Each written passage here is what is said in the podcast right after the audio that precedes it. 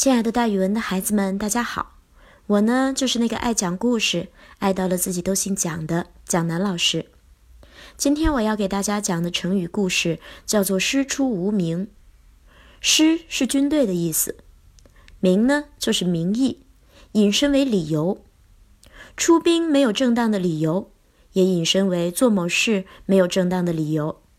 公元前二百零六年。刘邦率军攻占了秦朝的都城咸阳，推翻了秦朝的统治。不久，项羽率大军杀入了咸阳，烧掉了秦朝的宫室。那大火呀，三个月都不曾熄灭过。接着，他派人向他所拥立的楚怀王禀报了入秦的情况。怀王表示，按以前的约定办，谁先打败秦军，攻入咸阳，谁就当秦王。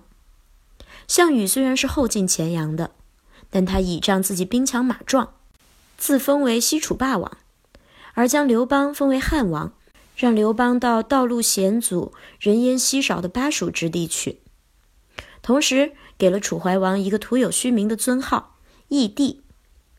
但是不久，他又暗中指使人把义帝杀死。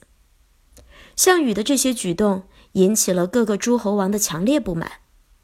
汉王刘邦领兵到了洛阳，董公对刘邦说：“我听说有德的昌盛，没德的灭亡。做人做事儿一定要有德，没有正当的理由做大事就不能成功。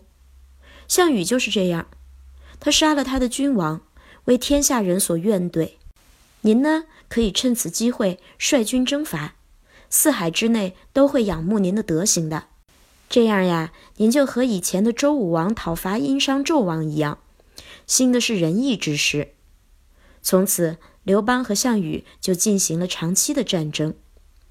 那董公劝刘邦的话里面有这样一句话，说没有正当理由做大事儿就不能成功。后人就引申出来了一句成语，叫做“师出无名”，也就是说，出兵或者做事儿没有正当理由。这样一般是不能够成功的哟。好了，孩子们，今天的成语故事就给大家讲到这儿，咱们明天再见。